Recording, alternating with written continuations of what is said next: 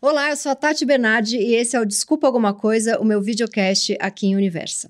E vamos à nossa convidada especial, maravilhosa e brilhante do dia.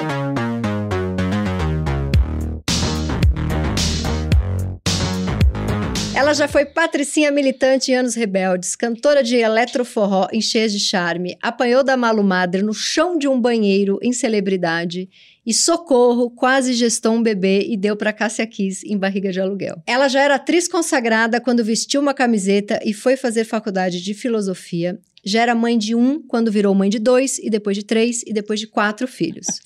Ela já era a atriz mais querida do Brasil quando decidiu que seria também roteirista e dramaturga. Ela agora está arrasando no teatro com a peça Virgínia. Inclusive, eu tenho o livro aqui, a gente vai falar dele. O livro que ela escreveu, enfim, vamos falar de tudo isso.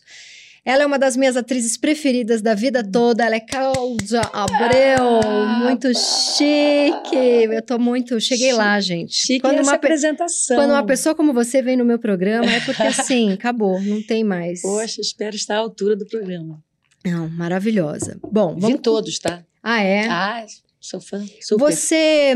É, Recíproco. Eu fico, eu fico sempre pensando que eu já nem essa nem é a primeira pergunta, mas eu já quero fazer. Você é muito melhor amiga da Malu Mader, né?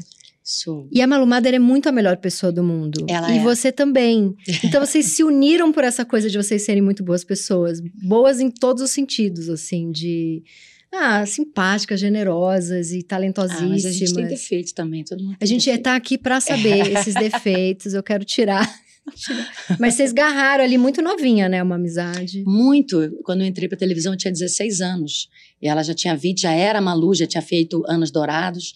E a gente se encontrou numa novela chamada O Outro. E a gente ficou muito amiga. Ela morava sozinha e eu ainda morava com a minha mãe.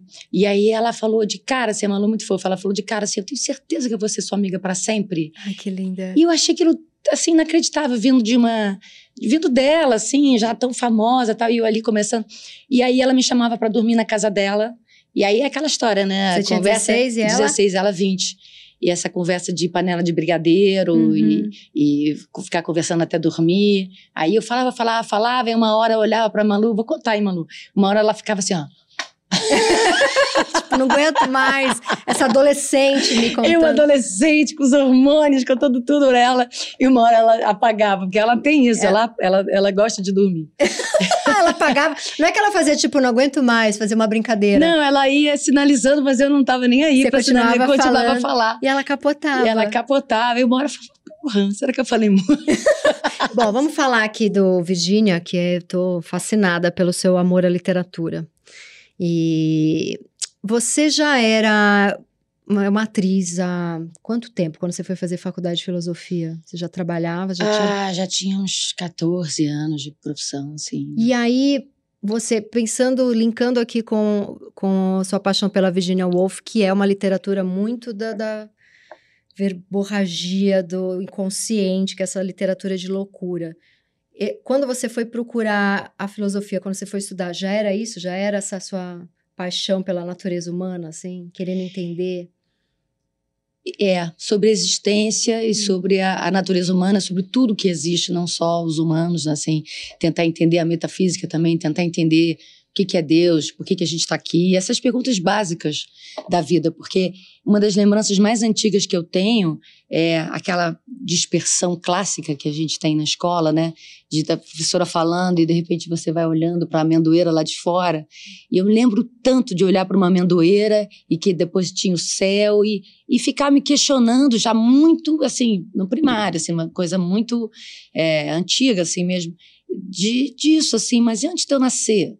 Hum. E, mas e, e, coisas assim muito filosóficas sem saber que eram filosóficas e, e aí depois quando me chamaram para fazer televisão lá no tablado quando com 16 anos chamaram para fazer um teste eu não fiz faculdade porque eu fui aproveitando né as oportunidades assim de, de ir me tornando atriz assim é, claro que naquele momento eu já já intuía que eu queria ser atriz, mas ainda não estava. Eu fazia parte de um grupo de teatro também que fazia peças infantis, tal, fora do tablado, já no esquema profissional, mas eu não estava ainda com aquela profissão, ainda estava estudando, uhum. não estava ainda com a profissão tão é, já batalhando e tal. Então, como isso aconteceu também de uma maneira assim surpreendente, eu não fui fazer faculdade. Porque quando eu terminei, eu, eu, comecei a fazer o ensino médio, foi quando eu fui para Globo. Então, meu ensino médio foi uma confusão. Naquela época não tinha proteção ah, de, sabe, essa coisa do. Da infância, da, da infância, que você tem que respeitar o horário da uhum. escola. Não, falaram assim, agora você vai ter que estudar à noite. Entendi. E assim, aí eu que me virasse, entendeu? Para pegar a matéria, para estudar e tal. E aí é, eu foi tão difícil fazer o ensino médio, concluir e tal, que eu não, não fiz faculdade porque eu já estava completamente é, emendando uma coisa na outra. Tava trabalhando e tudo estava acontecendo. Já sabia rápido. o que eu queria fazer da vida, achava que não ia precisar. Uhum. Só que a gente trabalha com o nosso próprio material, né? Assim, uhum. é, é a gente que é nosso instrumento de trabalho. E eu percebi muito cedo que eu ia esvaziar rápido. Até porque eu estava fazendo uma coisa atrás da outra. Nossa, essa sensação é, é, é de uma honestidade intelectual e artística. É porque de... chega uma hora que você fica vazia. Uhum. Você fala, o que, que, eu tenho mais a dizer? Nada. Eu já uhum. disse tudo que eu sabia. Eu já disse os livros que eu gosto, eu já, os filmes e tal. E eu via que eu não conseguia ler tanto nessa rotina de decorar muito texto, já não conseguia, ficava com a cabeça cansada. E, pô, eu era super garota. Queria também curtir. Entendeu? Então eu falei, meu Deus. Mas para além disso tudo, você também tinha uma coisa assim de eu preciso ir atrás de um diploma que me dê um. Não, a, a, o desejo primeiro não foi esse. Uhum. O desejo foi de me tornar uma pessoa mais interessante até para mim mesma e para os outros, assim, de ter conteúdo, uhum. sabe? De ter estofo realmente. E aí eu comecei a participar de uns grupos, promover uns grupos de estudos. Você tinha que idade? 30? Ah, 22. Ah, super nova com essa preocupação. É, eu me lembro que quando eu fiz Anos Rebeldes, eu fiz com 21. Foi a primeira vez que eu quis sair da Globo. Eu tinha, dos 16 aos 21, eu tinha feito cinco novelas. Chorei horrores quando você morre ali. Pelo amor de Deus. Eu fiz, dos 16 aos 21, cinco novelas e Anos Rebeldes. Então, trabalhei. Muito nova. Pô, demais. É, foi uma fase da minha vida que os meus amigos estavam indo para Búzios, entendeu? Uhum. Tavam, eu também ia para Búzios, mas quando dava, assim, né? Não, não, não, era uma coisa que eu tinha, a me, não tive a mesma adolescente, a adolescência, né? Assim, eu tava trabalhando pra cacete. E eu tava adorando, tá? Não, não tem vitimismo nisso, não.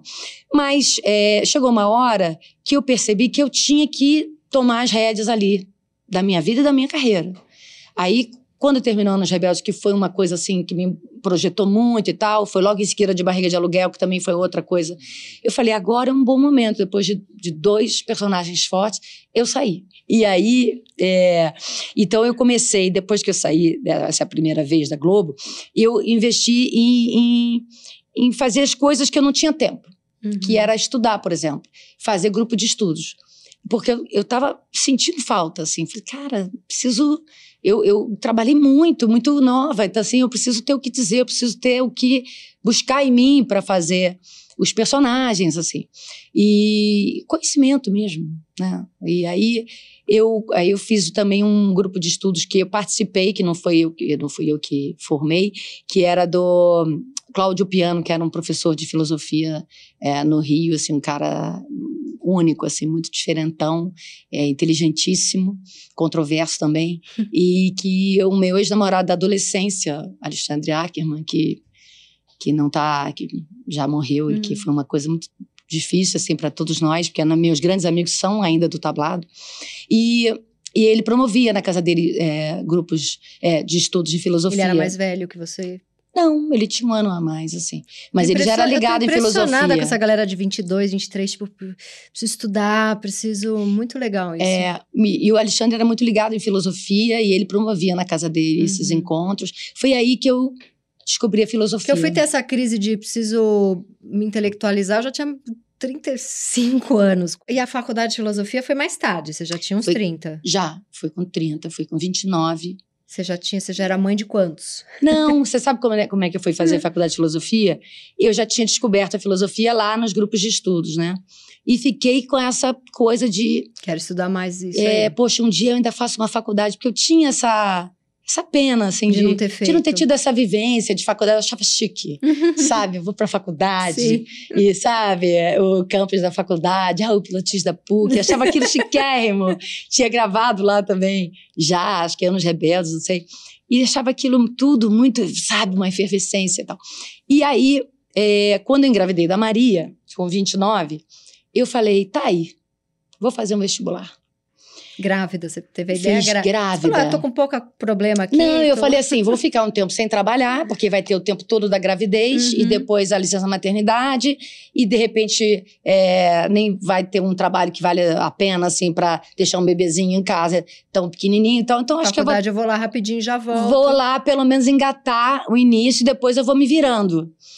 E aí fiz vestibular, passei e fui eu de barrigão. Você fez o quê? PUC lá no Rio? PUC. Era uma Estudou delícia, de era uma delícia. Eu me lembro de grávida, assim, eu, sei lá, eu fiz o vestibular de inverno, então é, eu estava, sei lá, com quatro meses, mas aí em dezembro eu já estava de barrigão, Maria de fevereiro, eu já estava assim, tipo. é, E você terminou, você fez, você fez, você formou. Me formei, botei aquela filósofa, beca. que Não, eu linda. fiz questão de botar o chapéuzinho, Que de ir lá receber o canudinho. Aquilo para mim, chamei meus amigos, Que família. legal. Não, aquilo para mim era uma vitória. E depois você ainda foi estudar artes cênicas também, só que você fez Agora na online. pandemia. É, eu amo a pessoa. que É. Já é atriz, todos os prêmios. Acho que eu vou estudar artes cênicas. Mas sabe por quê? Porque o tablado é uma escola é, totalmente prática. Uhum. Nunca. é, Não, não tem teoria, né? Não é, não é a Unirio, não é a, a, a Cal que você lê os autores e tal. Então, todas as vezes falava assim, não, porque é Grotowski, porque não sei o quê, e eu ficava assim, caramba, tem que ler. Não ler. Não sei Sabe? quem é esse cara aí, não. não, eu já tinha ouvido falar, mas não, não, não tinha me aprofundado Uhum. na teoria né, do teatro, assim, do- dos vários autores e tal. Aí eu sempre fiquei com essa sensação. é, não que eu tenha feito isso agora na pós, mas a- na pós aconteceu uma coisa muito interessante. Primeiro que era online, eu falei, ah, online tá legal, porque é, dá para fazer, não tem que ir lá, e era no meio da pandemia.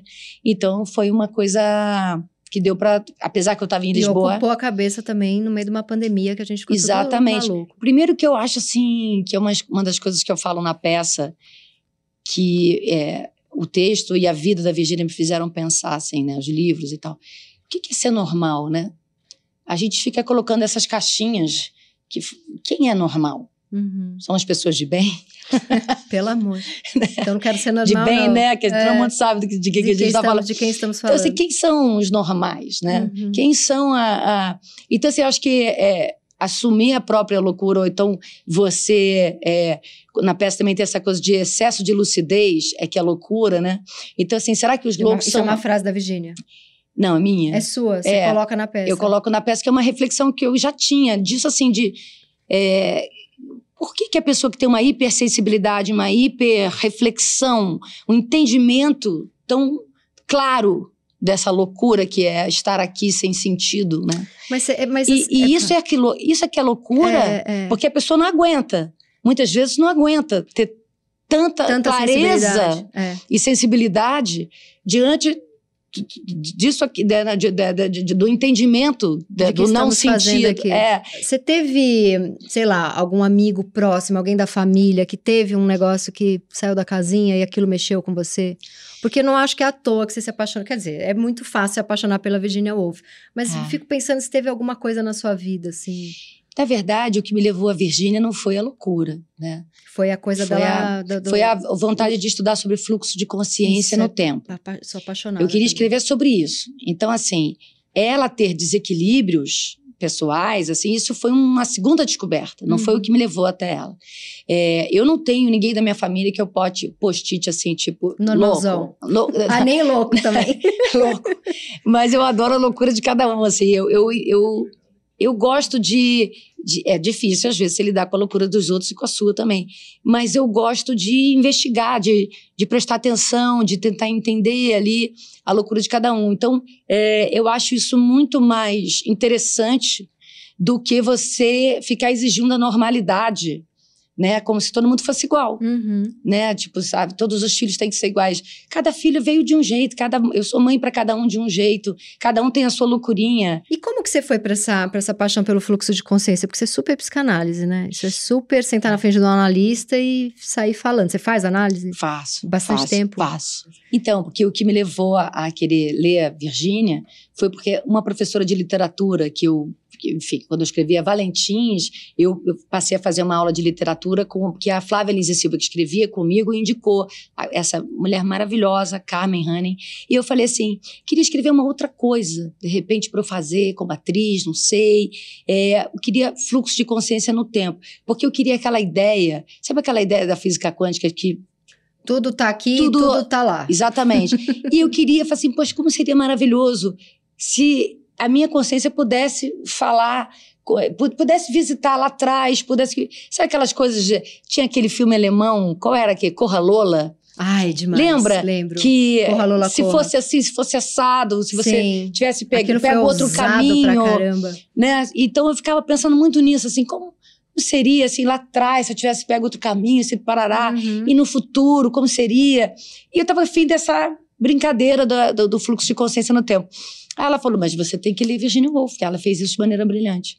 Foi isso que me levou para Virginia. Ah, Entendeu? foi- Por que, que você decidiu fazer a, pe- a peça? é, você escreveu, você é a dramaturga da peça, nos últimos instantes da vida dela. Porque eu pensei assim, olha que, que momento rico.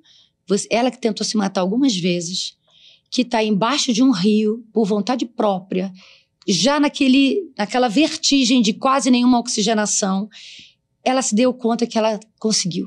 Uhum. que ela realmente vai morrer. E o que passou na cabeça dela? Qual foi a retrospectiva da vida? Se tem arrependimento, se tem saudade, se tem alívio, o que que passou? E aí, e sempre falam essa coisa, né? Ah, num átimo de segundo, sua vida passa quando você Uhum, está uhum. é, prestes a morrer. E aí eu pensei, isso, isso dá uma peça, você está morrendo e de repente vem a vida. E aí o que, que eu pensei? Que seria interessante fazer um paralelo da estrutura, da inovação da estrutura dela literária, que é essa troca de fluxo de consciência sem aviso, com as vozes na cabeça Hum. dela que fizeram com que ela se matasse. Até porque ela tem isso no livro. Ela vai, ela Então, ela troca de narrador troca sem de aviso. narrador sem Essa aviso. foi a inova- a inovação da, da literatura dela. E como ela morreu porque não aguentava mais parar de ouvir vozes que não deixavam lá ler e escrever, eu falei, então esses fluxos de consciência que estão sem parar na cabeça dela são as vozes da vida dela, do pai, da mãe, dos irmãos, do marido, da amante, de quem, do- dos personagens. Uhum. Eles vão contar a vida dela junto com ela. E foi a primeira vez que você escreveu, porque eu- acho que você já devia querer ser escritora há muito tempo. Eu fico sentindo isso. É. Você, ficou, demorou, você demorou pra você autorizar escrever? Acho que sim. Porque você ficou cinco anos, né? Fazendo. Não, na verdade, pois é, a gente fala assim, ah, você está cinco anos escrevendo. Não, eu fiquei cinco anos no projeto E você estava morando em Portugal. eu estava aqui ainda, e aí eu fui passar um ano em Portugal, porque Sua filha não- foi estudar lá. é porque quando teve a história da pandemia e esse negacioni- negacionismo louco que a gente viveu aqui, é, a Maria falou assim, ela estava na PUC, aí ela falou, ah, mãe, não dá, online para mim não dá, não sei o quê. Eu falei, então vou fazer, um, você não quer ser cantora? Então vamos fazer, um, vamos passar um tempo em Lisboa. A gente sabia que tinha uma escola muito legal lá de criação e produção musical. E aí a gente, aí eu, a gente foi por esse motivo, mas na verdade não foi esse, foi esse, e também porque a gente queria. é, Passar teve- um tempo fora. é, o meu sogro faleceu, a gente estava vivendo um luto também, naquela coisa fechada, muita, cada hora, né? Você, seis pessoas vivendo um luto. Aí quando você tá ficando bem, um filho fica triste. Aí vai em dominó, todos vão ficando tristes. Primeiro luto, assim, é, de uma pessoa realmente muito próxima. Rubem, Rubem Fonseca. Exatamente. E é, é, eu fiquei pensando também que essa sua peça, ela conversa muito com, com apesar de ser, são, são textos da Virginia de outra época, mas ela conversa muito com as mulheres de hoje em dia, né? Totalmente. Cê- qu- quando acaba a peça, vem umas mulheres Com emocionadíssimas, falando, ah, minha vida, não pude viver meus desejos. A e- peça tem uns gatilhos ali que, que tem umas pessoas, às vezes, que vêm muito Emocionada. emocionadas. assim. Mexe pra caramba. É, porque fala da condição feminina, né? Que, que muitas coisas realmente não mudaram tanto assim. Se você falar, ela foi abusada. Se falar de abuso, é uma coisa que hoje em dia, né? É uma, é, que as pessoas agora se permitem falar, é, é uma loucura. Você falar de opressão, de falar de. de- De não ter tido chance de Chance estudar o de que ela estudar. queria. E aí eu sempre dou o exemplo da Malala, que ela tomou um tiro. Sim. Ela queria estudar. Exatamente. Né? Então, assim, você não precisa ir longe, não precisa ir lá para o Afeganistão. Eu acho que, que a, ah, tem muitas coisas ali que não mudaram em 100 anos, assim, que avançaram ali minimamente e tal, assim, dependendo de onde você mora, da sua classe social e tal. Uhum. Mas eu acho que tem um- uma coisa geral, quando você fala de feminicídio, você está falando de qualquer grupo social, né? Você não está falando só de pessoas é, com menos condições financeiras. Você- tem femini- feminicídio em qualquer. Sim. E, e opressão E também. machismo, e e- machismo, e abuso moral, abuso sexual. é, enfim, é, a mulher está sempre submetida a Tá isso tudo. sempre. Você ainda vai, você acha que vai ter mais desdobramento? Você vai fazer mais coisa, um doc sobre ela, um, filme? Eu comecei a fazer com o Zé um doc sobre ela, porque a nossa filha Filipa fez 15 anos, e aí ela falou: não quero festa, não, eu quero ir a Londres fazer uma viagem Beatles Harry Potter. Gente, maravilhosa. Aí a gente estava em Lisboa, linda. ali perto, e aí a gente foi. Aí eu falei assim: então a gente vai filmar com celular mesmo, vou, vou, vou fazer. Eu ainda nem tinha acabado de escrever a peça, quer dizer, tinha, foi, foi no- em fevereiro do ano passado, mas eu não tinha começado a ensaiar, ensaiei logo depois. É, e aí a gente foi a Bloomsbury, aí eu fazia assim, saindo. Sabe? Saindo com, com coque baixo, saindo, saindo da casa dela que ela morou. Tipo, Maravilhoso. é louca. Não, maravilhoso. E- Você entrou total E ali. no parque onde ela frequentava, e fui na casa dela lá em Kensington, onde ela passou a infância. Adorei. Aí a gente, a gente lidou com isso como se fosse, tipo, estamos fazendo um dog agora. O que vamos fazer que, que com isso? fazer com essas imagens? Sei lá. Mas na faculdade de, de artes cênicas, eu, eu fazia umas coisas de Virgínia, enquanto eu estava escrevendo, uns trabalhos que tinha que fazer depois de cada, de cada aula, tinha um trabalho final, Sim. né? E aí, um dia eu fiz uma, um curta na, em frente à Torre de Belém, tem uma- um gramadão. Eu adoro. aí eu fiz um curta, Atriz consagradíssima fazendo ali um curta autoral. um no... curta com celular. Maravilhosa. Não, sem identificar, obviamente, a Torre de. Belém. Aí depois eu botava assim, câmera nos pés e, e- e entrava no Rio Tejo, como se eu estivesse entrando no, No Rio. Rio. É. Adorei. Muito E- bom. E apresentei como trabalho de, de. Assim, a peça foi, na verdade, a monografia final dessa pós. Ah, que legal. Que eu falei, ah, agora eu vou. Que é vou esse aproveitar. texto. Exatamente. E aí você entra lá no seu Instagram, que eu comecei a te seguir, e chama as pessoas para sua peça e fala: Oi, eu sou a Cláudia Abreu. E eu comecei a dar muita risada, porque eu fiquei me perguntando se alguém não sabe que você é a Cláudia Abreu. Ah, muita gente não sabe. Então, mas o que, que é isso? Primeiro porque tem uma geração inteira da internet que não vê TV aberta, que não viu novela minha, que não. É, a geração dos meus filhos, por exemplo, é uma geração totalmente da TV a cabo, da internet, sei lá. E eu acho também que você- eu nunca fui aquela pessoa também que ficou excessivamente na mídia, assim, sabe? De, Uhum. de, sei lá, viajar com revista ou de tal, o tempo inteiro é, fa- dando Seus entrevista. filhos são filhos mesmo, não são herdeiros da capa da cara. Você não E- aguenta os herdeiros. Eles são filhos reais mesmo. É, Não, e eu nunca gostei muito de mostrar porque eu achava que eles deveriam escolher. Uhum. Tipo, a Maria eu posto porque ela quer, né? Aliás, Maria tá uma gata. Tá, uma gata. E ela agora é uma E cantora. a, e a Maria é diferente de você. Ela, ela não ela é. adora. Ela não é discreta, não. Não, ela já é dessa geração que adora a exposição. Sei. Eu, na verdade, me- mesmo antes da internet, assim, no início da minha carreira, não tinha isso. Eu já não gostava muito. Você tem uma coisa de. Não, eu acho que tem você. que guardar um mistério pra Mas você, isso é sabe? estratégico ou é quem você é? Bom, estratégico não, porque senão seria uma pessoa programada, mas Sim. assim, Não, estratégico, claro, dá pra perceber que você é muito discreta. Mas tem uma coisa assim de. Vou deixar um mistério no ar, porque eu acho que é uma, ques- é uma legal questão. pra atriz, é legal pra atriz, não saber. eu acho que é mais uma questão eh, de me preservar. Assim, é, quando a gente está falando de saúde mental, é um pouco isso. Uhum. Aí entra a minha maluquice, entende? Isso é um pouco a minha maluquice. Que é, cara, eu já me exponho demais na minha vida profissional, eu já tenho que estar ali eh, chorando pra todo mundo, fazendo Já cena foi de amor. em novela. já não sei o quê.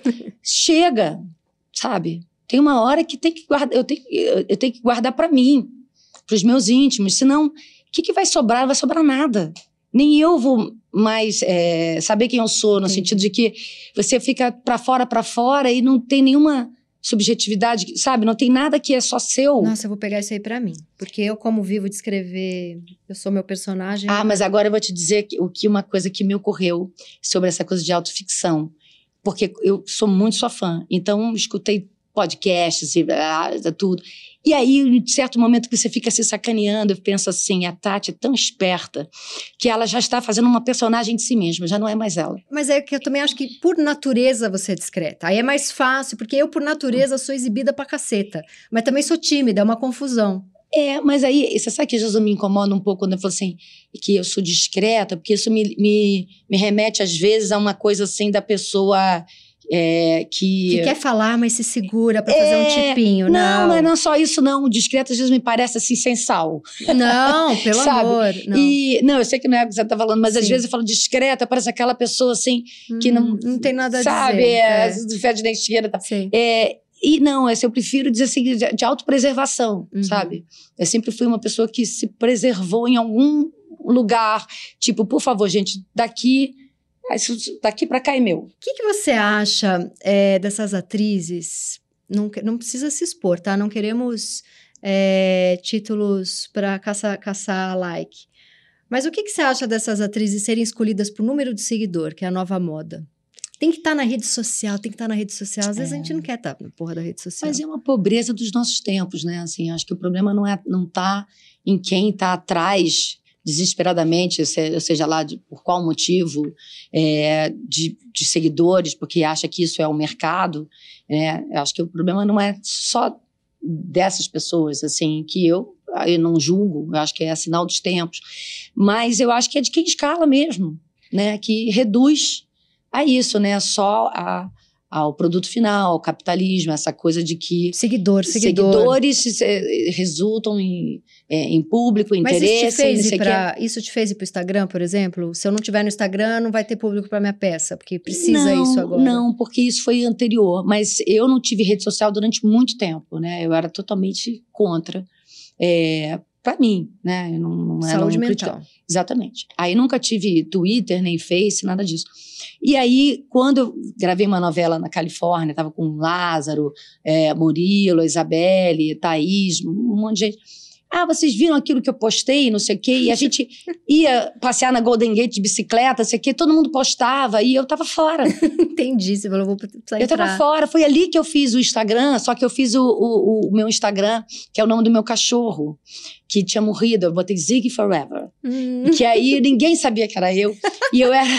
Foi essa. maravilhoso. Eu só, só olhava de todo mundo e não postava nada. Então me sacaneavam, né? Que, que eu só ficava olhando os outros e tal.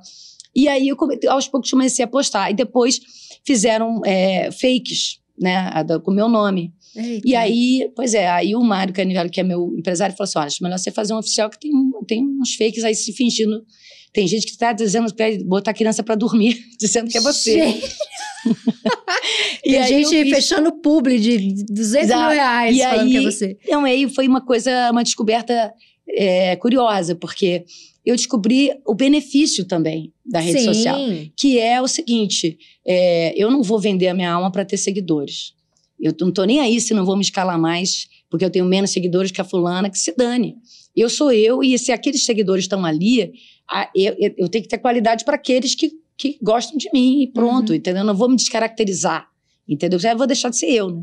Então não vou, não, não, não posso agora ter uma. Sim, vai virar uma blogueirinha. É, não tem nada a ver. Agora, é uma comunicação direta com o público que é interessante, que não tem filtro, que não passa por ninguém mudar o que você falou, qualquer coisa, Não que não passa por assessor de imprensa, que não passa É o por seu ninguém. canal, essa é a parte legal. Essa é a parte legal, é você diretamente com Isso o é público. muito legal. Quando eu entendi isso, eu virei uma chave. Porque eu tinha uma Exatamente. preocupação de, ah, será que eu vou passar, passar uma impressão de fútil, de tola, É. de não sei.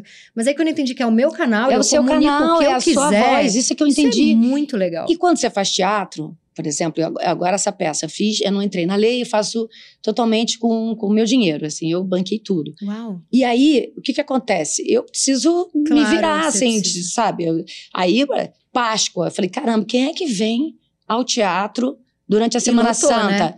Super encheu, mas eu falei, mas quem é que vem ao teatro? Aí eu botei o... Só eu presa no trânsito não consegui Aí eu chegar. me maquiando, tive a ideia, falei, pô, tem alguém que tá num hospital. que- Eu fiquei, a primeira Páscoa que eu passei longe, porque eu ia trazer todas as crianças para São Paulo. Eu E amo aí- criança, a filha já tem 20. É, pois é, ia trazer os filhos todos para São Paulo. E aí depois eu falei, cara, eu tô sendo egoísta. Para eles é muito mais legal ir pra serra. Uhum. Os meninos ficarem jogando futebol um dia inteiro, caindo no rio. Por que, que eu vou ser egoísta de achar que vai ser melhor eles ficarem presos no hotel no celular?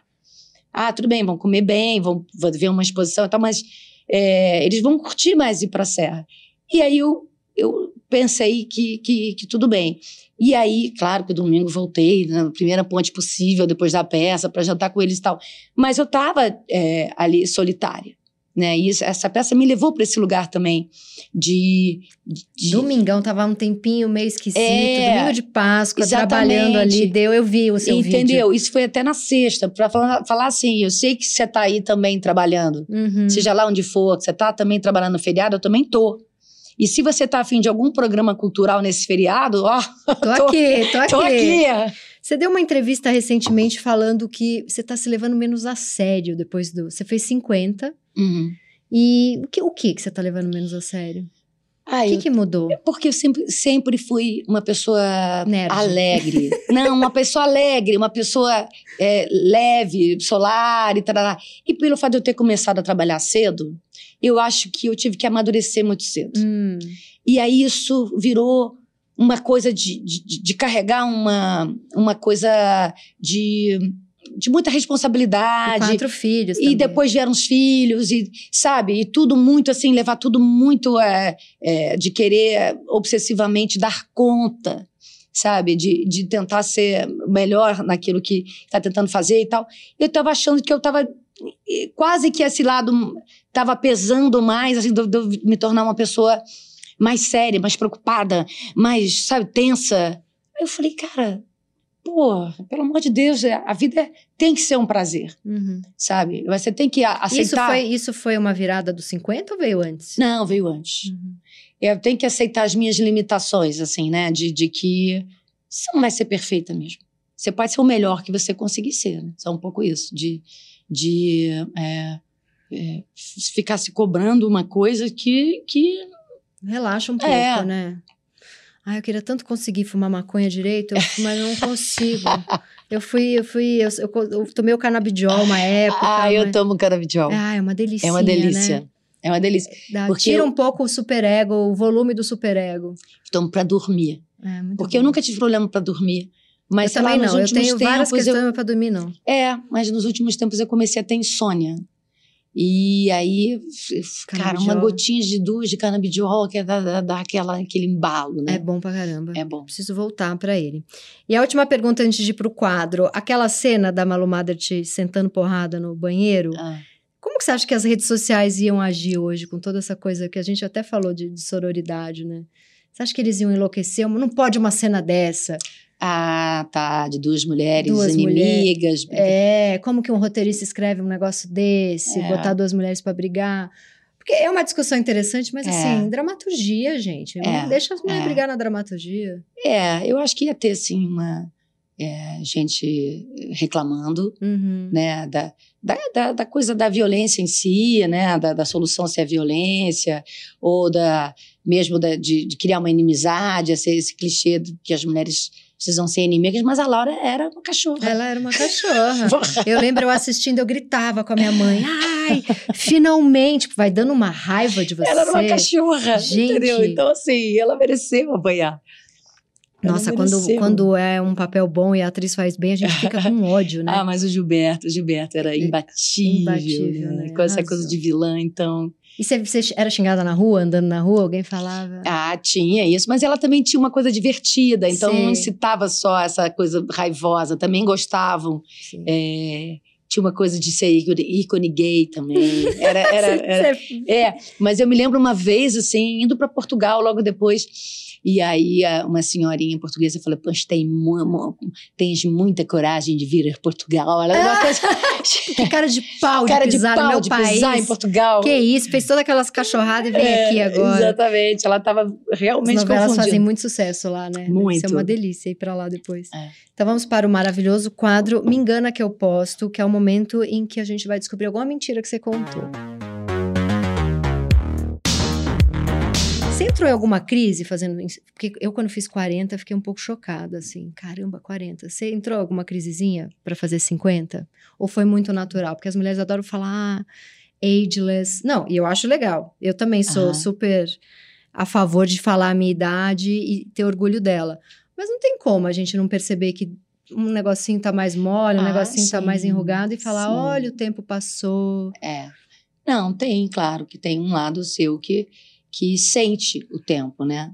Mas é, eu, eu acho que eu fiquei trabalhando muito é, comigo mesmo, assim, com antecedência, Uhum. para não ter a crise. Eu fiz isso aos Com 40. 32, você falou: um dia eu vou fazer 50. Não, eu tive. Sabe uma crise que eu tive muito louca? Com 28. Antes dos 30. Acho que foi uma crise mais forte do que antes dos 50. Sei por quê. Eu achei que eu ia deixar de ser jovem, sei lá, porque é balzaquiana, sei Isso. lá. Com 28 começou a ter um. Você falou: eita, tô muito velha. Eu, 30 eu tive uma anos." crise muito louca. E aí, depois, aos 40, você tá. Aí, aos 50, claro que chega assim uma, uma, um peso diferente, mas eu acho que eu me preparei muito para que isso não me abalasse, sabe? Assim, de alguma maneira, eu fui fui tentando ver os lados bons, assim, tentando ver para trás quanta coisa que eu já tinha feito e tarará. E a coisa é, física, claro que você vê que você está é, diferente, que, que o tempo vai chegando e tal. Mas, assim, é uma armadilha você também ficar focada só na coisa da beleza. da- Não dá. Tá. E aí eu acho que desde cedo também eu não, É, eu não mas uma quis- pessoa que com 22 anos já estava preocupada se ia ter estofo intelectual, você, não, você nunca se apegou. Você sempre foi Não, das não tô- mais lindas do Brasil, mas eu- acho que você não. nunca ficou apegada nisso. Não, eu acho que eu. É engraçado, Tati, que parece que eu nasci velha, sabe? Eu sinto Assim, isso um Eu pouco. acho que eu nasci velha. Assim, então é como se eu fosse ficando mais jovem com o tempo. Eu já falei isso aí por alguma entrevista aí, não é uma novidade.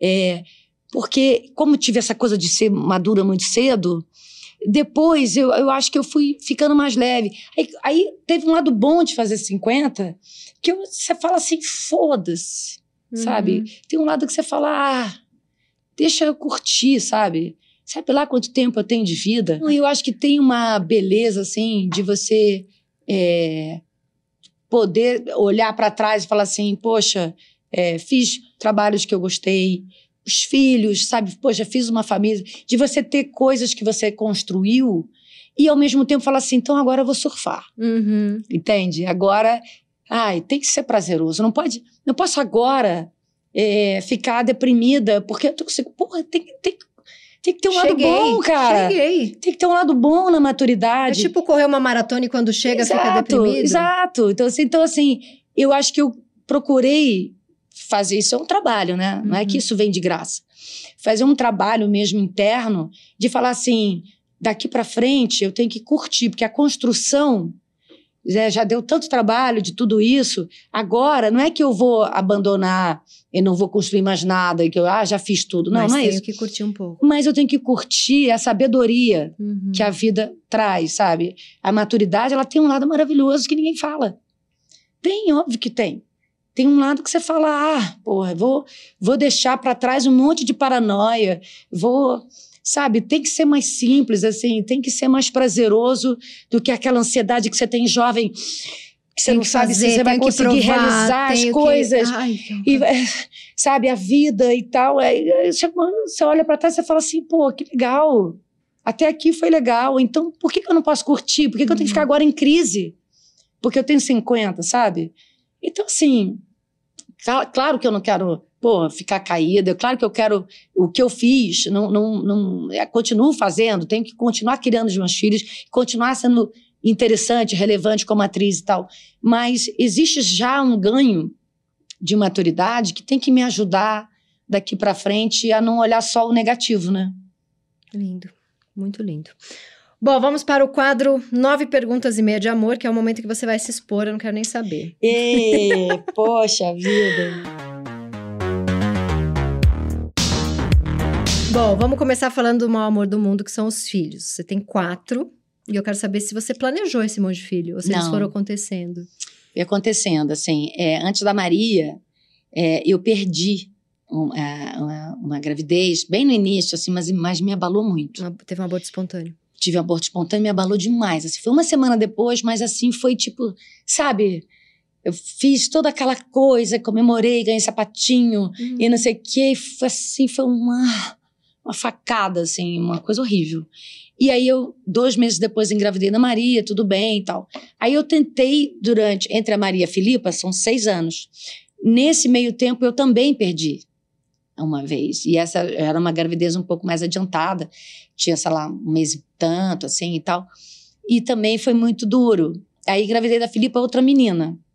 E aí, pô, que lindo e tal. Mas o Zé queria muito um menino. Uhum. Ele falou, poxa, queria tanto um menino e tal. Vamos deixar rolar. Eu falei, beleza, vamos deixar rolar.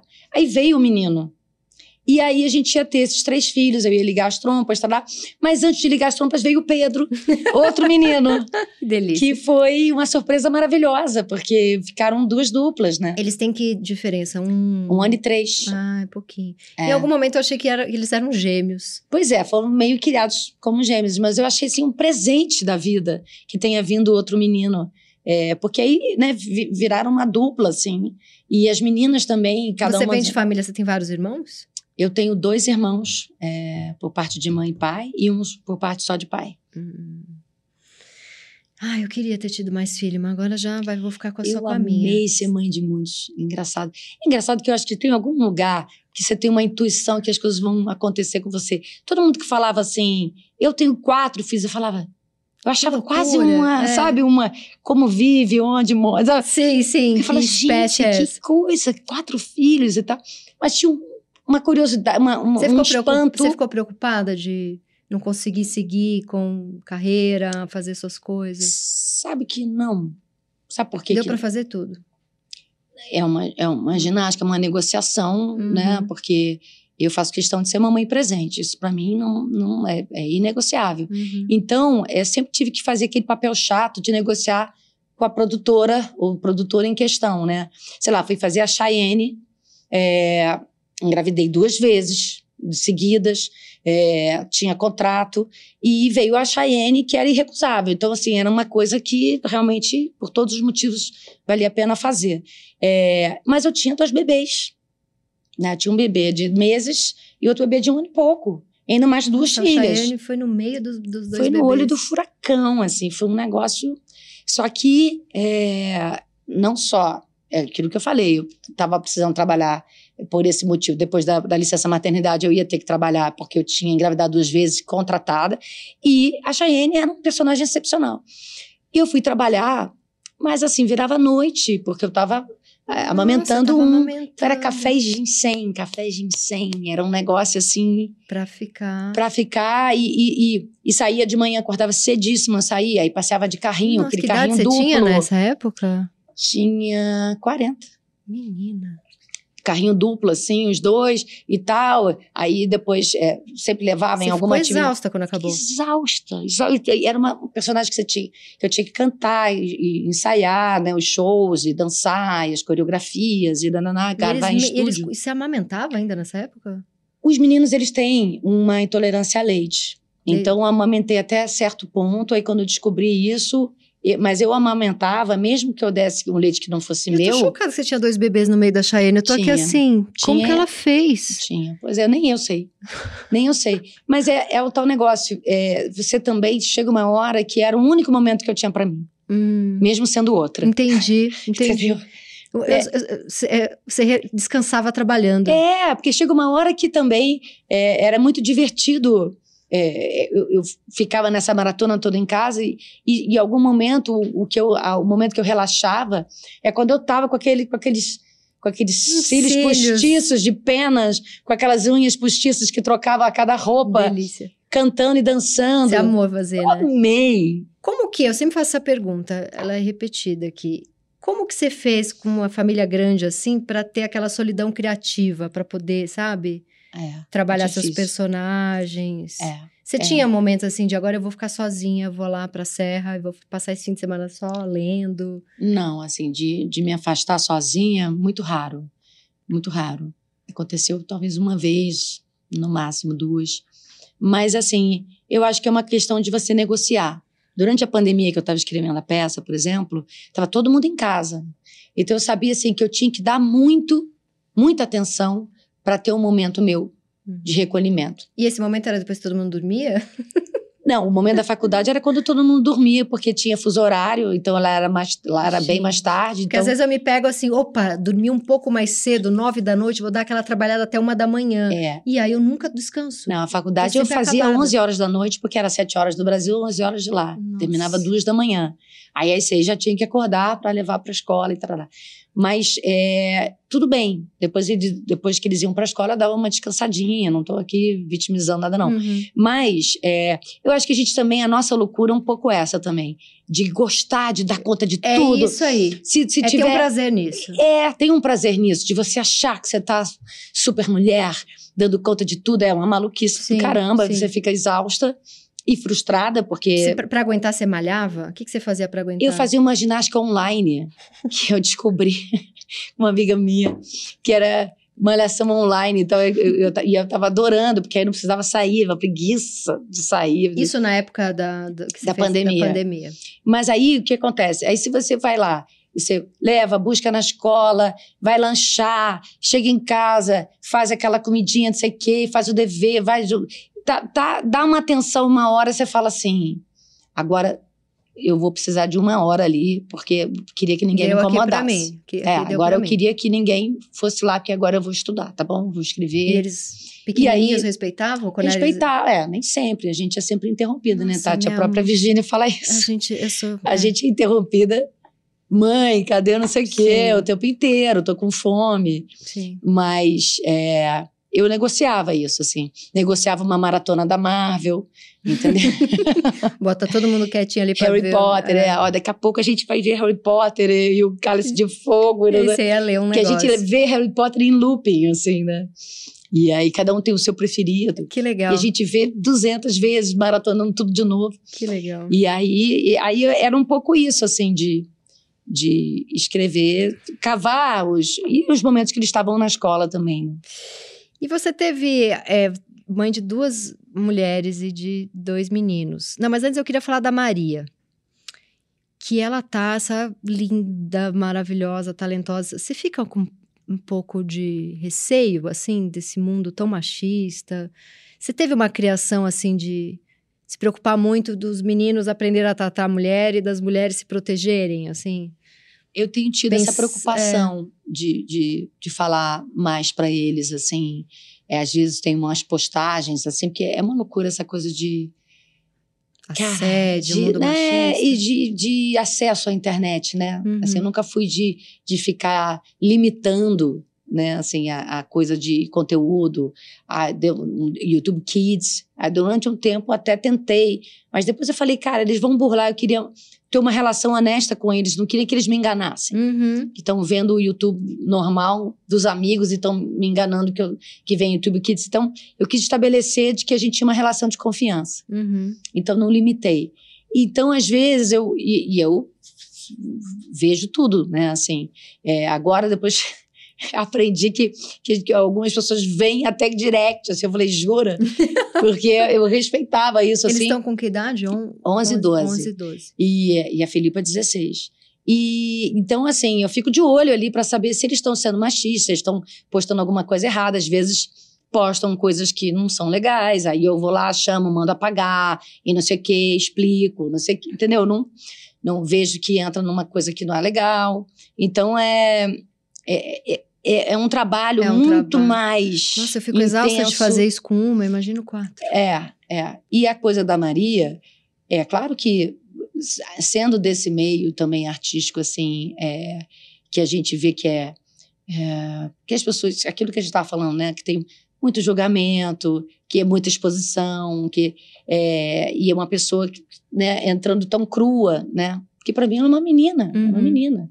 E é, de fato, assim, mas crua, né? Entrando assim, é, fico com receio, obviamente, do que ela vai passar, é, de, de coisas que ela vai dizer que não vão ser bem interpre- interpretadas, ou, sei lá, de sofrimentos também, de se preocupar muito com, com críticas, ou, é, sei lá, ter uma expectativa de algum sucesso. E, e você sabe que é aquela maratona, que você tem que ir devagar e sempre, né? Momentos melhores, outros piores, você tem que ir. E você tem que ter um certo equilíbrio para superar os momentos que não são tão bons e tal.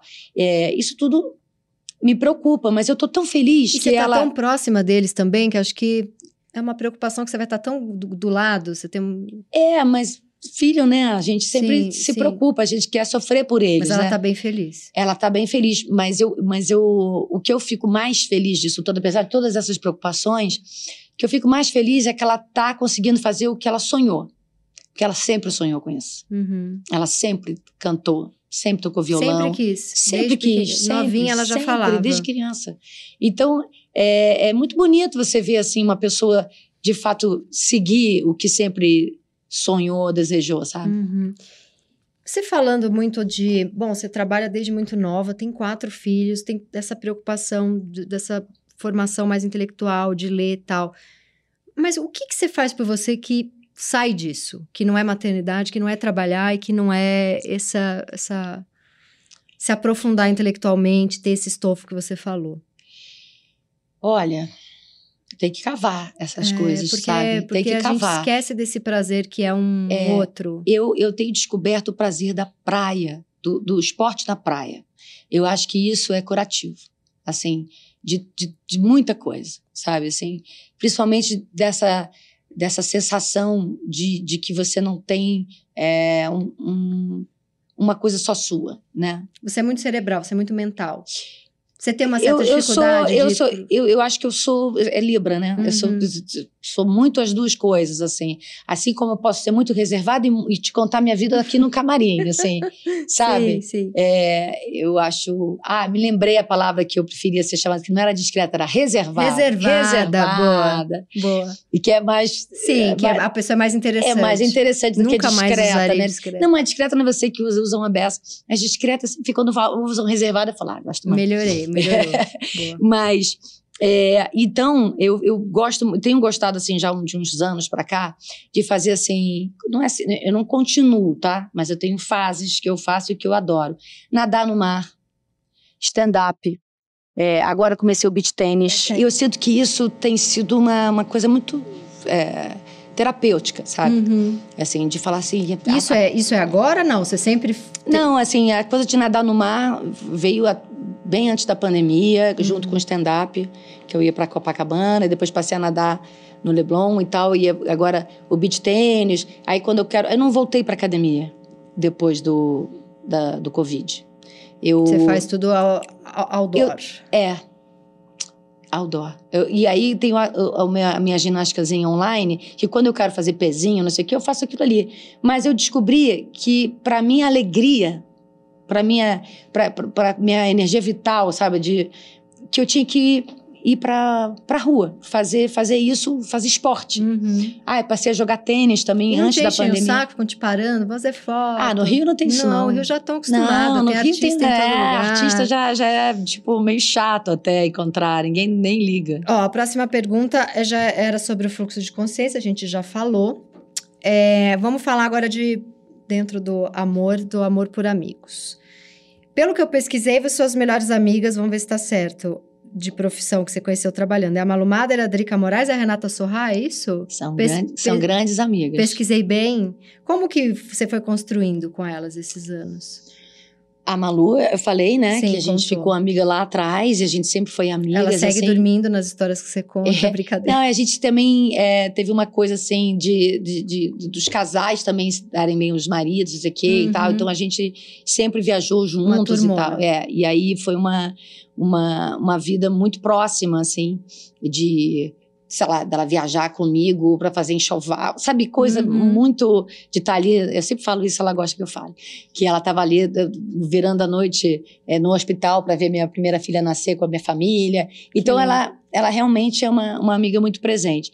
A Renata foi minha mãe numa novela, uma outra novela do Gilberto chamada Pátria Minha. Uhum. E, e a gente ficou muito amigas, assim, de cara. E, e nunca mais deixamos de ser amigas. Ela também é madrinha, a, a Lu é a madrinha do meu filho, a, A Renata. a Renata também, do Caçula. É, a Drica é minha, é minha amiga mais antiga dessas, delas todas. Ah, antes da Malu. É, porque ela é minha amiga do tablado. Hum. E a minha e a Drica, ela tem uma, ela passou um mês da, no início da pandemia, quando teve o lockdown, o primeiro lockdown, ela estava na minha casa. na Serra. Ah, eu acho que eu li sobre isso. É. Vazou alguém. Ou... Não, eu, eu- no aniversário dela, eu botei uma foto. Nossa, aliás, pelo amor de Deus, gente, eu não tenho, uma, eu não tenho um caso com a Drica. Porque Verdade. rolou essa história. Rolou essa história. eu tinha um caso com ela porque eu, eu postei a gente deitadinha assim numa pedra no Pode, rio. Eu lembro. É esse tipo de coisa que dá preguiça. Ah, Gente, pelo amor de Deus.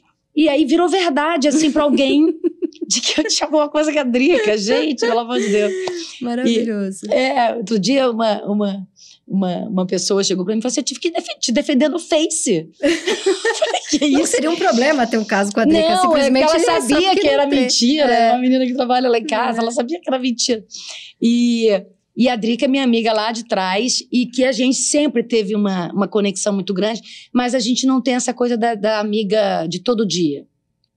E aí, por acaso, a gente combinou, que eu sempre falava, pô, Drica, você tem que ir lá pra Serra comigo, pô, pra gente ficar mais tempo, porque a gente não tem tempo de encontrar ninguém, a gente encontra quem a gente tá trabalhando. Ou com quem tem filho da mesma idade, que aí, né? Então, a Drica era uma pessoa que eu queria ter mais, mais perto, assim. E nesse fim de semana do lockdown, ela tava lá, na minha casa, com o filho dela, o Matheus. E aí ela falou, bom, então não vou embora, né? Eu falei, não. É, vamos ficar aqui. É, e aí a gente ficou um mês. Que delícia. E foi uma delícia, porque a gente Foi, e passou que a vida começou, limpa. e lá começou o caso. Foi lá que começou o Teve, nosso rolou, foi o caso. surubão de Noronha, na verdade, é um surubão É o de- surubão, da surubão serra. do surubão da serra. Vamos, vamos. Mas foi lindo, porque a gente passou a vida limpa, assim, de caminhadas e caminhadas e banhos de cachoeira, contando a vida que a gente, sei lá, não, não teve tempo pra botar, botar em dia, sabe? Mas eu tenho muitas outras amigas também que eu gosto muito. Quem que. Quem, só pra gente não deixar, só pra não rolar mágoa. É, então, eu tenho a Naná, que é uma grande amiga minha, a Malu Vale, que é a co-diretora da peça, também Legal. é uma grande amiga, a Andréa Beltrão, que eu encontro pouco. André Beltrão, ela nada também, né? Nada. Eu Todo encontro dia, não é essa história? Ela, ela nada lá no posto 6 também.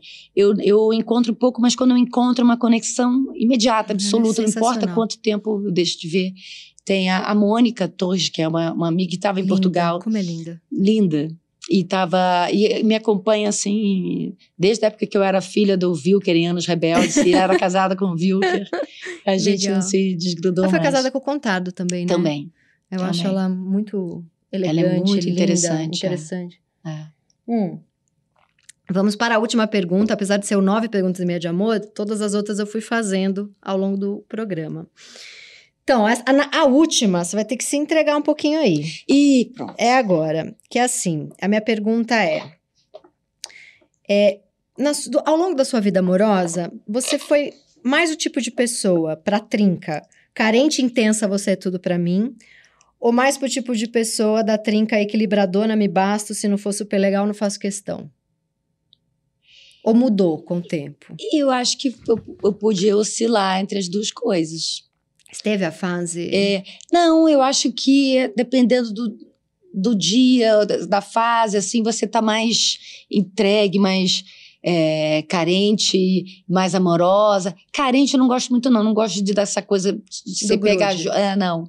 Mas, assim, de estar mais aberta, né? Uhum. De estar mais generosa, digamos assim, no seu amor, mais. E mais. é, precisando de, De um colinho. de um colo, Uhum. de uma, uma coisa. é, Você já foi mais- ciumenta? Já, claro, claro. É. Sim. Eu não consigo De- imaginar você desequilibrada, tipo, puta da vida. Claro ah, que apaixonada, sim. ah, me claro rasgando. que sim. Não, eu acho você toda. Equilibrada? É. Ah, não, mas a gente vai ter que, nem que seja pra ter uma, uma volta, Só uma pra briga ter uma, caliente. uma, uma briga caliente ah, é não, uma briga eu caliente sou tem viciada seu numa. Eu, tenho, eu sou viciadinha, isso é um problema. Meu Não, namorado uma fala: briga- não começa a brigar pra transar. A gente pode transar não, sem brigar. uma briga caliente tem seu Tem lugar. seu e- lugar. E, e, acho que... Ah, não dá pra você ser equilibrado o tempo todo, não Não. é chato demais. Não, eu te acho bem legal, tá? Então a pergunta do discreto do equilibrado É não é chato. pra. Mas Não. assim, eu acho que tem um lado meu que gosta de, de se entregar e que, e que quer, obviamente, que isso seja uma via de duas mãos, assim, né? Óbvio. E tem um outro lado também que eu acho que eu tenho a minha independência, Uhum. sabe? Que eu prezo por ela. Você teve Não. longos namoros? Longos namoros, poucos homens na vida, É. pouquíssimos. O longos. Zé, 25, 25, 26, 26. É, Fábio, 2, tamo É, bem. é, namorei o Guilherme cinco anos também. Qual Guilherme? E o Fontes. Ah, gatíssimo também. É, e, o, e o Alexandre, esse da adolescência, foram os, os Ah, principais. você assim. foi- e aí você foi de Aí um... tive, assim, é, ali entre um e outro, assim, um namoro mais rápido é, no início, mas depois não. Assim, realmente Sempre- tive pouquíssimas pessoas na minha vida, assim. E, e eu gosto, assim, porque eu acho que eu, eu na verdade, em alguns momentos eu sentia falta de de estar sozinha, de, de, de saber como seria estar sozinha. Mas eu, eu não conseguia muito, assim, porque eu realmente passava de uma relação para outra. E, e eu sempre gostei, sempre me senti mais equilibrada a dois. Engraçado. Uhum. Dizem que isso também. Eu não entendo nada de signo, tá? Mas dizem que isso é uma Tem coisa a de ver Libra. com o Libra. É, que até mesmo quando eu queria ficar sozinha, eu ficava mais em paz sozinha se eu estivesse acompanhada, mesmo que sozinha. Uhum. Você, você sabe que a pessoa está ali, lendo o seu livro, aí você consegue ter. Porque me lembro muito assim na, na adolescência que era um, um tormento ficar sozinha. Você tinha uma necessidade eu de tinha estar uma namorando? necessidade de estar. Não, Ah, não, as- de estar acompanhada. ou com a sua mãe, ou com uma amiga. É, de estar com turma, tinha turma. Então eu tinha ah, um vício em gente, sabe? Uhum. Por Eu não- quatro filhos. Eu tá não conseguia ficar sozinha, é, não conseguia ficar sozinha. Aí quando eu comecei a namorar, assim, é, isso também se tornou um padrão, né? Você nunca ficou, tipo, dois anos solteira, na Não, vida inteira? Nunca, nunca. Olha. E aí é, foi uma coisa muito interessante agora com a Virgínia, porque eu tive que experimentar a solidão da escrita, depois a solidão da sala de ensaio, porque o Amir Foi o ele primeiro monólogo? foi o primeiro Hum. monólogo. E, e aí a, a solidão da sala de ensaio, porque algumas vezes eu, eu ensaiava sozinha, porque o Amir ensaiava três vezes por semana e as outras duas vezes eu ia sozinha. Depois entrou a Malu no meio do processo, e aí eu- sempre tinha alguém, uma Márcia Rubim, que era preparadora corporal e tal. Mas agora eu vivo isso, vivenciei essa solidão de ir pro teatro, de ficar num camarim Veio sozinha sozinha, pra São Paulo. de vir sozinha para São Paulo, de ficar sozinha no hotel, de ficar sozinha ouvindo o público atrás da cortina, Hum. de estar nervosa e não ter ninguém. É a primeira vez. Primeira vez, não ter ninguém. Assim, e você tá achando o quê? Tô achando maravilhoso. Que delícia. Eu tinha muito medo. Muito medo. Medo do quê? De te dar medo uma de tristeza? esquecer texto e de não ter ninguém para me salvar. Hum. Medo de achar chato. De, de ficar triste. De estar sozinha no camarim. Porque eu gosto de gente. Uhum. Eu gosto de alegria. Eu gosto de, de rir com outro em cena. De trocar. de trocar. E aí, como é que foi? O que, que você achou? E de repente, eu voltei ao teatro pós-pandemia sozinha. Sozinha. E então, assim, toda aquela coisa de. Eu tinha medo de não achar é, gostoso, assim, sabe? Eu tinha medo de achar chato. Você nunca foi, triste. então, uma pessoa de. Vou fazer uma viagem sozinha, em algum momento da vida, deixar todos os Ah, filhos. eu, eu, eu projeto essa, essa mulher madura que eu ainda não consegui Não ser. foi. O que eu consigo fazer, sempre consegui, é subir a serra sozinha de carro. Mas aí Isso você eu chega lá e adoro. fala: pronto, consegui, pode vir todo mundo agora. É, agora, ultimamente, é, já, já nessa fase da peça, eu consegui é, subir sozinha uma vez e foi maravilhoso. Foi- Quanto tempo você tem essa casa? Eu tenho essa casa já há 10 anos. E, a e agora que você conseguiu. Subi a primeira vez sozinha. Olha. Porque assim, eu já subi sozinha com criança, né? Assim, Sim, sim. Mas sozinha, sozinha, assim, é, foi recentemente, assim, e foi uma experiência maravilhosa. Porque eu tenho gostado da- é, disso que a peça me trouxe, sabe? De que você pode gostar De, de- de estar sozinha. Uhum. Que interessante. É. Muito bom. Agora a meia pergunta, que é a última pergunta. Ao fazer 50 anos, eu me tornei uma mulher mais sexy, por quê? Porque eu já tô partindo do princípio que você se tornou Ah, e pronto. Que é óbvio. Mais sexy, porque é mais desencanada, mais livre. Boa. E agora a gente vai para o último quadro, que é o Periguete. Que é onde a gente dá dicas de alguma coisa que está assistindo, lendo, teatro. Vamos, eu, a minha dica é o seu livro. Aqui, maravilhoso, Ah, chique. Virgínia. É, você juntou todos os livros que você leu e fez esse texto que é a sua. Na verdade, isso não é uma compilação dos textos Não, dela, é né? texto seu. É texto meu. Texto seu. mas com é, é como se fosse assim um fluxo de de é, pensamento de tudo que eu li dela, uhum. sabe? E aí esse foi o recorte que eu quis dar, porque eu poderia ter feito qualquer recorte, né? Assim, falar só sobre sanidade, sobre saúde mental, ou só sobre a obra, ou, ou só sobre o feminino e tal. E aí eu quis falar sobre a existência, sobre o humano, né? Assim, uhum. por isso que na peça não, não tem esse compromisso de você conhecer a Virgília, porque é sobre ela, mas poderia ser a vida de outra pessoa uhum. que tivesse escrito. E a gente pode dizer que é o que você entendeu da Virgínia ou a gente diz que é o que a, a Virgínia bateu em você? É o que a Virgínia bateu em mim, porque Entendi. eu acho que tem esse lugar do humano. E agora a sua dica.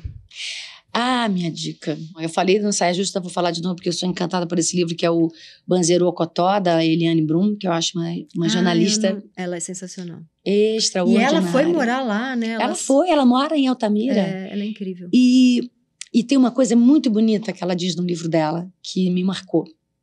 Que ela falou assim: Eu passei aí para a Amazônia como repórter, como jornalista, eu queria entender aquilo e, é, e denunciar e pelo monte, várias coisas.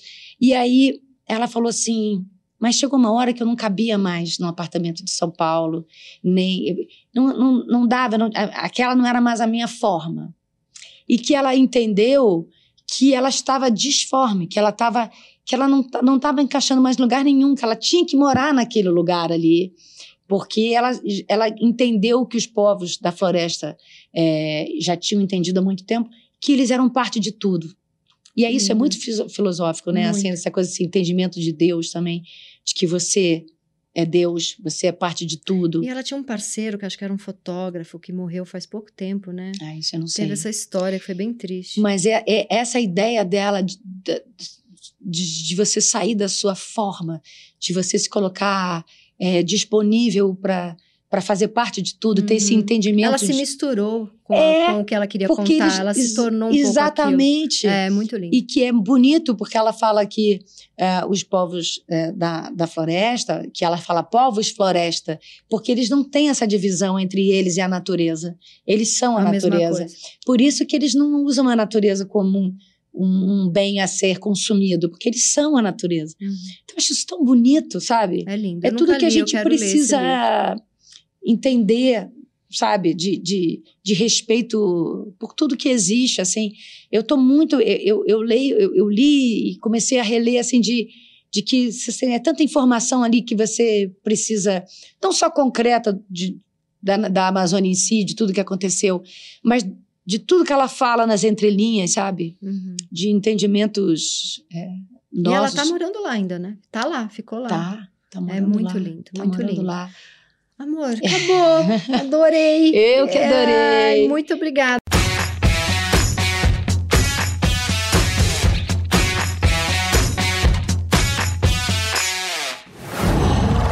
Qual?